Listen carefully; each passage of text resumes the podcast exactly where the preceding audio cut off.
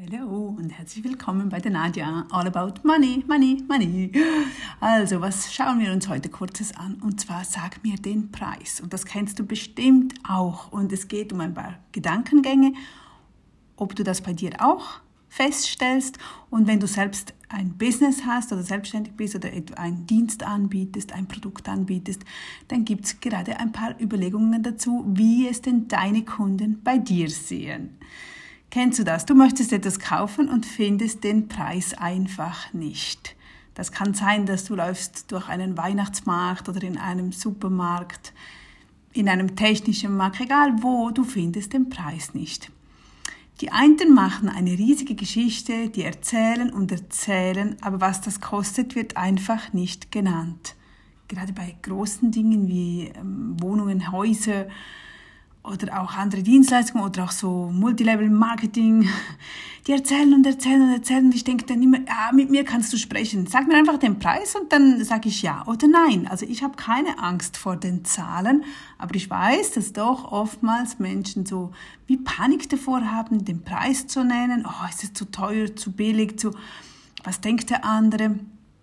Ich mag es, wenn man mir direkt sagt, wie teuer das ist. Ich mag keine Abos, ich mag nicht diese, ja, kennenlernen, Erstgespräch und danach erfährst du dann mal, wie, wie, wie viel das kostet.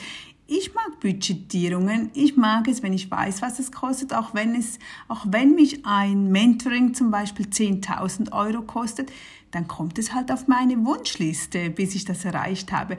Aber stell dir vor, ich hätte dann ein Gespräch geführt und dann am Ende so, ja, ja, komm, mach doch mit bei unserem Mentoring für 10.000 Euro.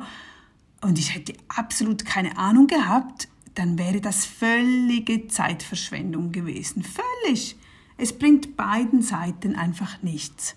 Ich mag es, wenn ich es weiß, wenn ich es, äh, wenn ich es zielen kann, wenn ich da mich vorbereiten kann. Bei mir zieht es einfach nicht, wenn man mich so lustig macht, so, ja, das wäre doch toll, oder stell dir mal vor, du fährst in diesem neuen Auto, du könntest den Kofferraumdeckel automatisch öffnen und schließen, wäre das nicht toll? Ja, klar, Anscheinend gibt es auch viele Menschen, die es dann so kaufen, weil sie es so toll finden, auch wenn sie es sich nicht leisten können. Ich gehöre nicht dazu. Und ich könnte dir auch nie etwas verkaufen, wo ich weiß, dass, dass du das Geld dazu nicht hast. Also ich denke oftmals diese Autoverkäufer oder andere Verkäufer, die einfach wirklich nur verkaufen müssen und nicht dir deinen Nutzen bringen oder dir ein Auto offerieren können, das zu deinem Budget passt das dich glücklich macht. Mich würde das nicht glücklich machen, wenn ich nachher weiß, oh oh, die Katrin, ich weiß genau, die verdient nur so und so viel Geld und jetzt habe ich ihr da einen tollen Leasingvertrag offeriert. Sie hat jetzt ein wunderschönes großes Auto und wird jeden Monat alles tun, damit sie diese Raten bezahlen kann. Nein, nein, das wäre nicht, nicht äh, meins. Und jetzt möchte ich, dass du dir mal Gedanken machst, wie viel Geld, wie, wie du da damit umgehst. Wenn du einen Preis siehst, schaust du auf die Preise oder ist dir das so egal? Läufst du das Geschäft und dann siehst du einen Pullover und sagst einfach, wow, der ist schön, der muss ich haben. Und was ist, der, was ist es dir dann wert? Wenn du den Preis siehst, wirst du es zurückgeben oder hast du dann den Mut nicht mehr? Kaufst du etwas, weil du dich dann wie verpflichtet dafür fühlst?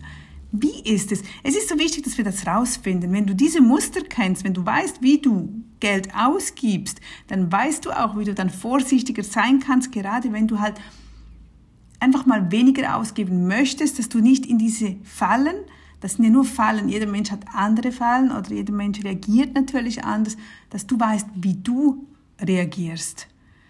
Also prüfe mal, wie magst du es, ob du deine, wie du damit umgehst, auch prüfe, wie deine, wenn du ein Business hast oder wenn du Produkte anbietest, sind deine Preise klar deklariert? Sehe ich diese oder versteckst du sie?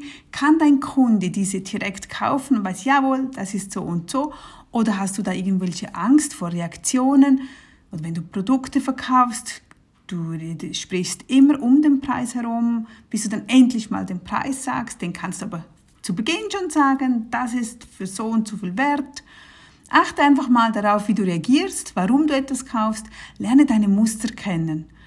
Einfach zum, ja, damit du dich nachher freier fühlst, damit du weißt, wie du reagierst. Ich bin gespannt. Schreib mir doch mal, ob das für dich ein Auslöser gewesen ist, ob du darüber noch gar nie Gedanken gemacht hast oder ob du genau weißt, ach ja, ich bin auch diese und diese Person. Ihr habt ja mir auch geschrieben. Viele von euch mögen das auch nicht, wenn sie nicht wissen, was genau dahinter steht. Aber anscheinend gibt es eben doch viele andere, denen es egal ist oder die sich danach eben wie verpflichtet fühlen, dass sie sagen, ach, jetzt bin ich wieder da reingerutscht oder sie haben das gar nicht bemerkt, dass man sie da so reingezogen hat und ach, ja, jetzt hang ich drin und wie komme ich jetzt da wieder raus? Das gibt es ja oftmals, oder? Also, schreib mir doch, ich freue mich. Bis zum nächsten Mal. Tschüss.